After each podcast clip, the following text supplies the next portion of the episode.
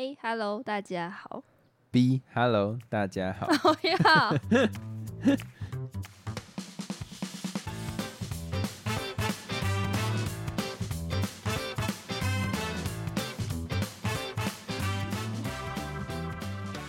哎、要先讲一下，我昨天突然看到那个我的 YouTube 上面跳出泰勒斯的影片，然后我就很好奇的点进去看，因为我发现他那些影片都是以前专辑里面的歌，我想，哎、为什么他会有新怎么讲，会再重新放上来？然后后来才发现说他是再重新录一次他以前的专辑。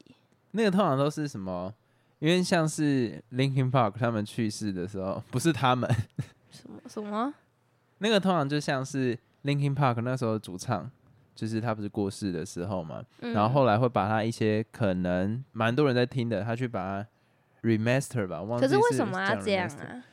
我觉得这是一件好事啊，因为在那一个时间段，可能他早期的时候，他的录音环境或者是他的资金没有办法给他这么好的资源来录出他想要的声音。可是那个作品对他来讲是非常重要，没有人希望自己的作品是只是出来，你明明就觉得他做的很好，唱的也很好，可是因为现场环境的因素，你觉得没有办法达到你一百趴。可是当你未来回来看这件事情的时候，你就觉得说，哦，我有现在有这个资源了，为什么不再录一遍？嗯，对啊，可是那个声音什么还是都会有点改变，不太一样。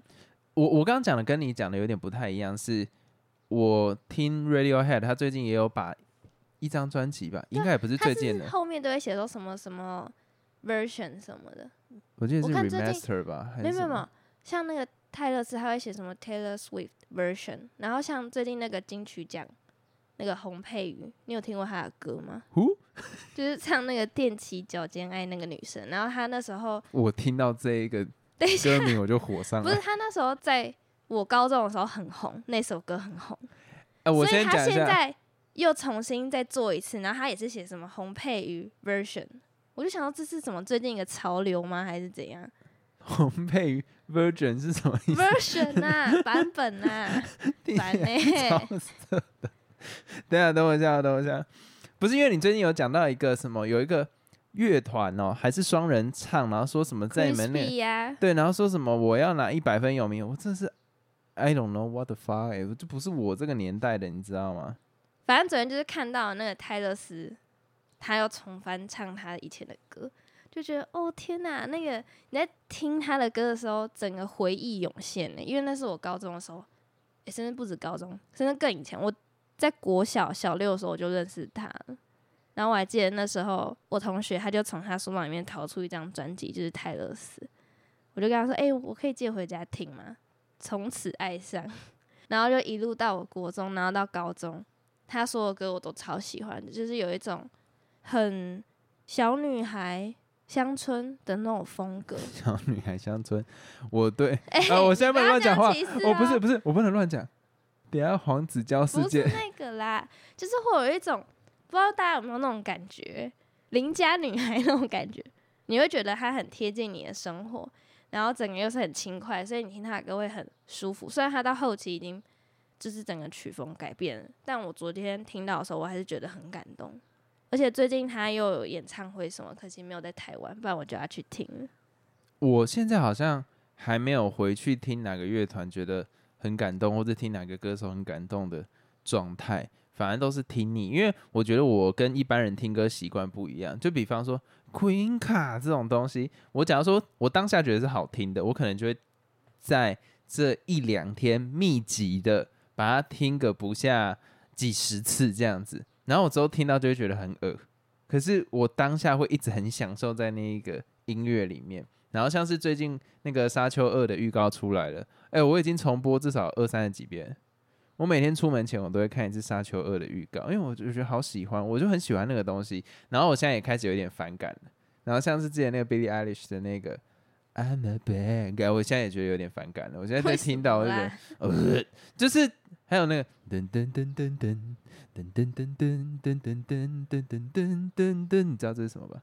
噔噔噔噔噔噔噔噔噔。好耳熟哦，那个那个西班牙那个啊，贝拉翘，那个我以前也很爱听，现在听到也是觉得哦，干不要哎，就是我我觉得这个东西是跟我们听歌习惯有点不太一样。我像是我我有知道有些人他会刻意把它留起来，因为他不希望他这种很喜欢的感觉被洗掉。但我就是一个没办法克制自己行为的人，我就是要把它一次听爆，所以我比较难有这样的感觉。不知道，昨天真的是心灵被抚慰到那种感觉，就是曾经以前的那个时候的自己啊，有有有有，忽然回想到我有这样的感觉，就是我前阵子不知道在跟你聊什么，然后我放那一个《中国好声音》的片段给你听的时候，那种回忆有上来，就是我以前在看这些中国二的节目的时候，那种感觉特好，就是那种那时候有点被他们的。这种选秀节目压抑到，就是他们那一瞬间突飞猛进。我觉得那个时间真的是他们突飞猛进，就是从《我是歌手》啦，《中国好声音》那一段时间，整个他们上来，然后我那一段时间刚好都有跟，然后包括邓紫棋的崛起，我也是有。就是在第一时间看到，我不是说他在那个最早期什么红刊他开演唱会，我是说到后期他在那个我是歌手上面那个爱情来的太快，我就哦哦，就像龙卷风哎，就那个时间点我就开始很关注他们的那个节目，可是到后来有一段时间，就是因为自己的政治立场，后来又 觉得看的好气哦，尤其你会跟我很像啊，就是我说的那一段，你可能以前很常听，但是。后来可能某个原因改变了些什么，你就没有再触碰这些东西。突然间你又碰到这些的时候，就是回忆涌现。真的回忆涌现，而且我永远记得那个时间点是我跟前女友刚在一起的时候，然后我就一直跟他讲说邓紫棋超正，我真的哦，我真的超爱她的，然后他就有生气这样子。我跟你讲，我很激进，就是我觉得很棒的东西，我一定要分享，不管对方 有没有想要听，我就一定想要分享给他听。所以邓紫棋每一场的表演，我都放给他看。不知道做什么回应？没关系，那我们就进到 听众回复的部分。首先第一则，第一则是一位马来西亚的朋友，他说因为工作的关系，经常驾长途车。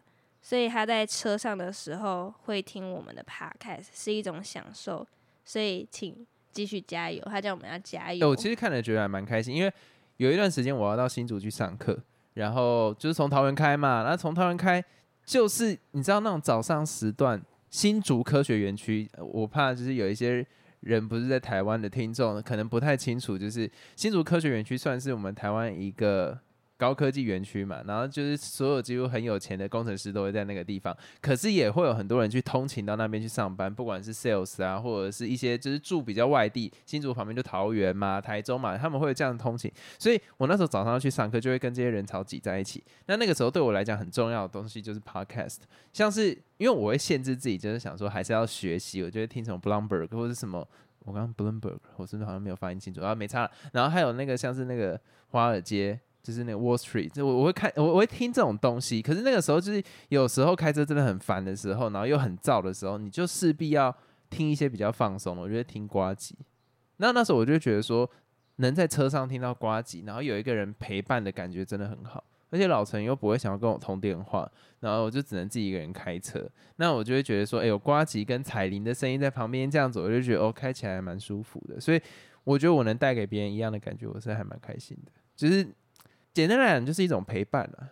因为那你知道开车真的很烦，而且那个新竹科学园区前面有一座，我不知道那那里有一座桥，也不算桥啦，就是底下就是有他妈的河还是什么东西，然后那一段都会急刹，然后就觉得哦，在这么紧绷的环境、有时间压力的环境底下，有个东西可以让自己分心，是一件很好的事，还不会麻烦到别人。怎样？怎样嫌我麻烦你是不是啊？他妈的，不想跟我聊天就说，气到。好了，下一则留言，刚刚的正能量呢？下一则留言，他是说想问大学里面交不到真心朋友吗？感觉大家都在互相利用，才互相出现在你的生活之中。我觉得这个问题有一点出现的太早了，我会把它想。可是我觉得大学的时候会交到真心的朋友，因为那时候其实还是没什么。利害关系，我觉得到出社会才真的会有利害关系。对我，我觉得我想帮你把问题改成想问工作里面交不到 这些朋友，但是其实我觉得也不能这么老人臭，你知道吗？就好像站在一种我们度过那个阶段，就是啊，觉得别人这种问题不算是问题的这种感觉。不会啊，是问题啊，因为我觉得有时候你在大学阶段会觉得交不到真心朋友，也是蛮正常的，因为就是社会的缩影，不是吗？也有可能他碰到的状况比较就不一样、啊，对对对对对，因为我们都是那一种人家所说的那种商院嘛，简称文组的，搞不好如果是理组的，就有碰到这个问题，或者是我觉得这个人的心智年龄可能就是这位听众啊，他的心智年龄可能比较成熟，那他就会多思考一些别人比较不会思考的事情，因为我真的觉得有一些人就才觉是得频率不到。对无知是一件好事，或者是他。就很乐天嘛，然后他就享受在这环境，可能迎新宿你就耶的那一种，可能有些人当下就会觉得抽离，想说我干、你娘嘞，爷爷你妈了。就是我觉得每一个人的心理层面本来就不太一样，所以有可能是你特别成熟，但是我会觉得说，不要被你想出来的东西去限制你的行为，因为我很常犯这样的错误。我真的觉得说，我的想法可能比一般人来讲在多老了几年，可是我不能因为这个样子而影响到我去跟别人的交际。就是我觉得这个东西都是我很后面去反省，因为以前我会有一段时间觉得就是干你俩一群白痴，我不会觉得在互相利用，但我觉得太小了，然后我会觉得他们某些行为很恶心。可是后来我会觉得说是我的想法走的比较前面，因为我那时候的确有因为这件事情影响到我的人际关系，就是我有一点不屑跟这些人互动，我会觉得说在拉低我的智商。可是后来我会认为说他们这样子会有它存在的必要性，那我应该去思考的事情是我要怎么样融入这个 group。我有比他们更 beyond 的想法，但是我实际上还是可以跟他们互动，这才是最重要的。这个能力才是我应该培养，而不是我就把自己束之高阁，觉得自己的想法在那之上，然后我就不去理会他们。那我的问题就反而是这这就变成我自己的课题啦。本来不应该是我的课题，是这些人要成长。可是现在因为我强制把自己的行为也拉到跟我想法，那我不就不就没办法跟他们互动？那我在大学的时候就过得很不开心。所以你应该想，我可以比别人更思考很多，但是同时我的行为也可以跟这些人互动，这才是我们要去培养的课题。所以我觉得第一步了，第一步就是你不要抱着这个出发点去跟别人互动。你可以有感觉到这件事情，但是没有关系嘛，你还是要融入他们，因为毕竟这就是团体。你你讲的很好，大学是社会的缩影。那你能因为你自己的个性或者自己的态度，你觉得说，呃，我就不要融入他们？我是觉得有点困难了。除非你今天做到很高职位的主管，然后你有可能要改变组织的文化，或者你就是觉得这群下属他妈智障算了。我觉得等到那个阶段再说。可是你现在还是大学阶段，我觉得还是要试着去融入他，或者是你你不不想融入也没关系，但你至少要理解他们在做什么事情。就是你毕竟你的思维更高嘛，那你应该能理解他们。对，所以我觉得不会是坏事啊。啊，你说大学会真的大家在互相利用吗？我是比较没这样的感觉，因为我觉得大学大家都没有什么在思考，所以 不会思考到这么深层的问题。可是出了社会之后，这个就是一个真的要去思考的课题，因为有些人真的是在害你的，嗯，对，有些人真的是在搞啊。他有时候他其实不觉得自己在搞，可是他真的在搞。对，但是大学我觉得我自己的感觉，这个课题还没有到这么重。我反而觉得你的心态先去调整，先想一下别人到底在想什么，会比较好。Queen 卡，哈，哒哒哒哒哒哒，哒哒哒哒哒，没事，下一则。下一则呢，这位听众说最近比较有空，所以搞了一个 podcast。然后他没有要在这边宣传啦，只是想问问 Golden 跟老陈，你们当初是怎么让自己声音被大家听到的？因为毕竟是听到吗？因为毕竟是自己用心做的成果，所以还是希望多少有点人来听一下。然后他说：“By the way，我是你们的超级粉丝，因为都听你们的聊天半眠，所以全部的集数都有听不止一遍。希望你们可以回答一下我这个小粉丝的困扰，拜托了 我。我我会觉得说对自己有自信一点，因为我觉得第一句话那个那个最近就是比较有空啊，所以搞了一个 podcast。我会觉得说有自信一点啊，就是我我现在在弄一个 podcast，然后你说要怎么宣传？因为其实我们不是一个很成功的范例。老实讲，我这个人就是诚实啊。你如果这去问百灵果或者问瓜吉，但是我觉得大家会给出来答案是差不多的，就是你要先欣赏自己的作品，你要对自己有自信。那你说有没有一个客观的方式，就是可以把自己的节目推播到让大家知道？第一个，那你就是什么？你话题要有心。所以为什么之前？等下我先转移一下那个 话题，你要讲什么？之前为什么 Toys 我会去说艾丽莎莎的课程没有用，或者是他在故意在只是塞狼这件事情？因为没有任何一个人可以教另外一个人怎么变红。哎，我可以。你现在到太阳底下，然后在下午的时候 皮肤会变红，就是我。没没有人能做到。我可以告诉你说一些基本，就比方说，你可以在社群上宣宣传自己，可是这些都很虚，因为你真的没有办法讲出一个很实际，就是说有一个 SOP，就是你今天在下午几点发文，它的曝光度会最高。当然，你如果以社群小编的角度来讲，他们会有一个数据，他们可以分析来分析的出来这些事情，可是他们是在累积了很久很久之后才可以做到这件事情。那我我想要跟你分享的事情就是说，如果你想要再让自己短时间被大家听到。你自己的社群很重要，比方说你做到了亲朋好友，这是第一步。当然我知道这很尬，这是跟你你卖保险，然后第一个就拉自己亲朋好友进来一样。那你的内容够好，你的 content 够好，就会有传播出去的机会。可是我必须讲，现在 p o c k e t 真的非常的困难，因为很多人都在做，然后很多题材都很重复。尤其像我我们这一种就是很发散的 啊，没有什么专业度的，真的是很难做这件事情。所以我会觉得说，你的出发点。尽量不要定义成，就是说，嗯，我希望很多人听到，因为这件事情本身对我来讲，这就是一个梦想。我同意。哎，我来先分享一下我的观点。嗯，好，你你你你来你来，我没害怕了。就像你刚刚讲的，你应该说是你不要先把它想的太长远，说你会达到多少听的数量啊，或什么。多少 IG 上的粉丝啊，这种你先不要管，我觉得先管好自己在做的东西就好。第一个一定是你的内容要有好好想，那个叫什么？我觉得不要不要好好想，自己喜欢就好。对啊，就是你你自己很满意，这样就 OK 了。然后再来就是你一定要稳定更新。对，虽然我们现在有点没做到，自己打脸。我觉得这样就好嘞，就你内容是 OK。然后你有稳定更新，我相信一定会有人看到它。我不敢做这种保证啊。就是你的那个努力是会被看见的。呃，老实讲，老老实讲，我可以直接给一个很直观的方式，就是说，我会建议你有一个比较现在比较少人宣传 podcast 的方式，就是你去做 YouTube。就是像我们也有用一个 YouTube，虽然它的引流不会到很好，而而且我们也没希望它能带来什么。很多流量，可是我会觉得说，至少现在你你要在 Apple Podcast 上面，你要被别人看到，就是一件太难了，不可能啊！那上面一排人，而且前人都死在沙滩上，本来就比较困难。可是如果说你在 YouTube 上面，你简单的弄一个封面图，然后呃，我会觉得说，如果你有相关的能力，你可以弄出一些动画，然后简单的字幕，你更容易被推播。可能这就是你知道，现在很多听众在跟我们讲说，我们就没有做这件事情。你要花很大的心力去做这件事情，哎，对。可是假如说这个对他来讲是容易的，那可以啊，你懂我意思吗？因为像我们这很多 很多听众会跟我们讲说，如果我们有字幕的话，可以更好理解。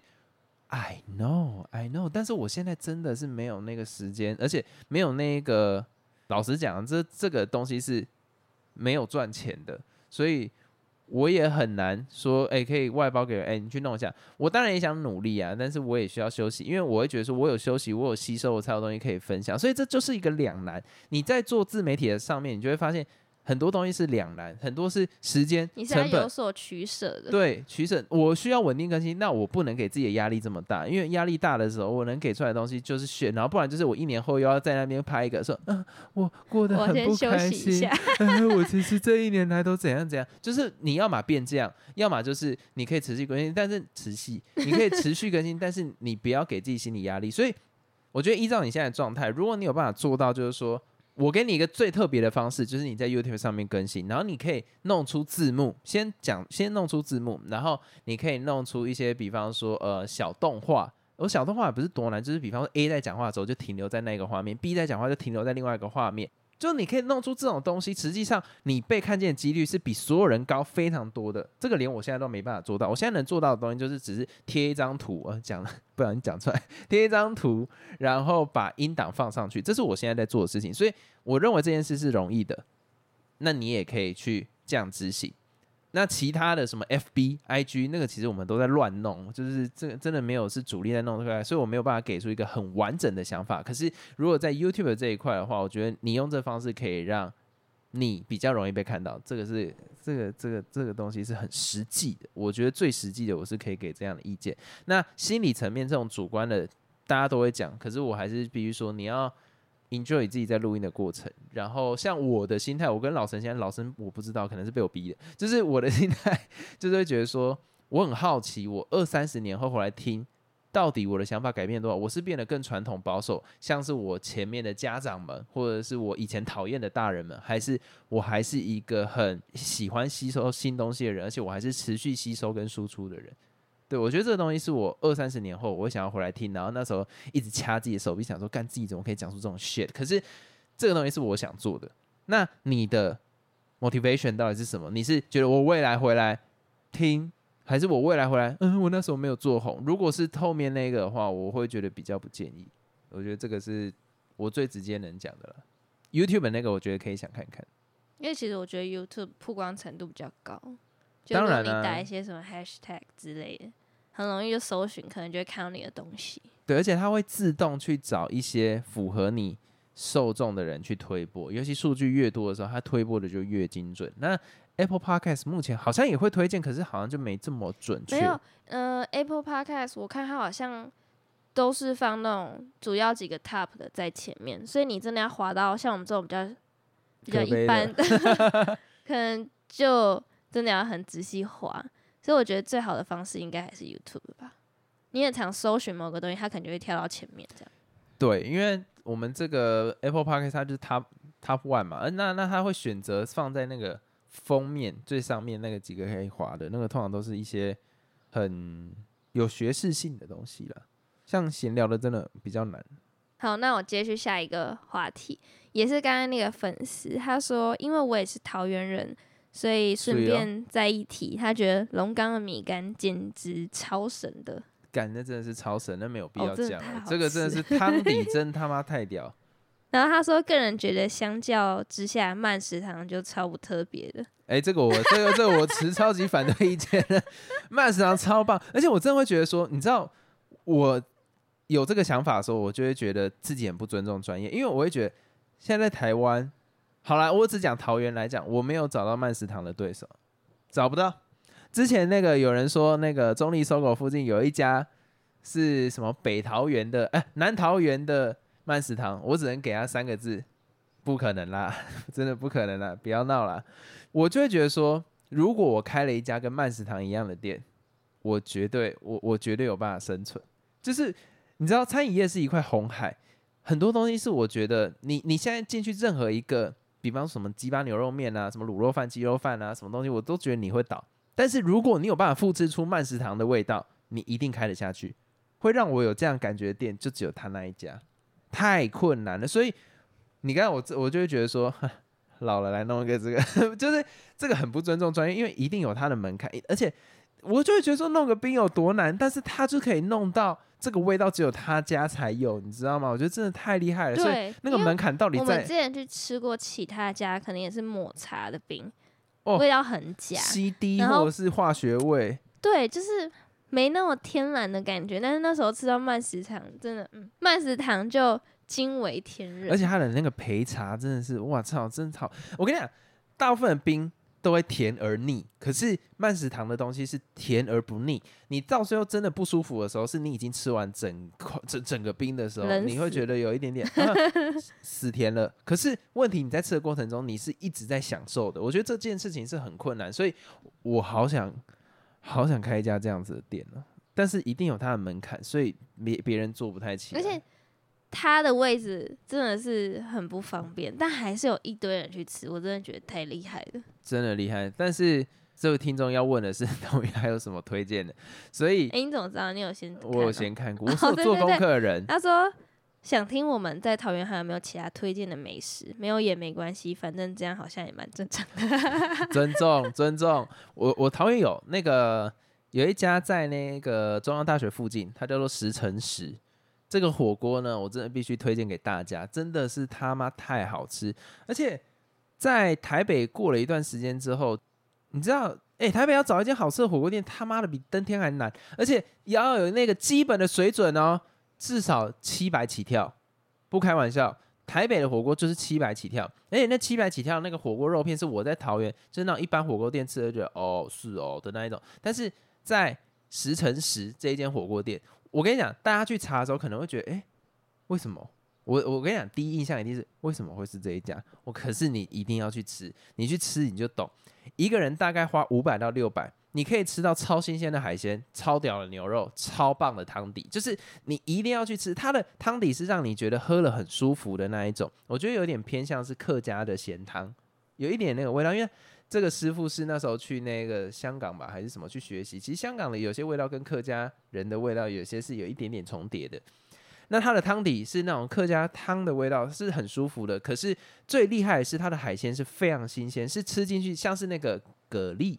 也可以叫蛤蜊，就是它吃起来的时候，它很大颗，而且它那个鲜甜味是直接蹦到你脑门的那一种，是让你觉得说，干这个世界上会有这么好吃的海鲜。然后我在吃的时候，我不会排斥，因为我是一个很讨厌吃海鲜的人，我会觉得呃，可是那个在吃的时候，我会觉得哇，干这真的是一种享受。所以为什么我能讲这样呢？因为我昨天刚吃，就是真的是非常的好吃，我真的推荐大家一定要去吃，而且它的 XO 酱锅又很好吃，它就是传统的那种石头火锅，很棒，真的。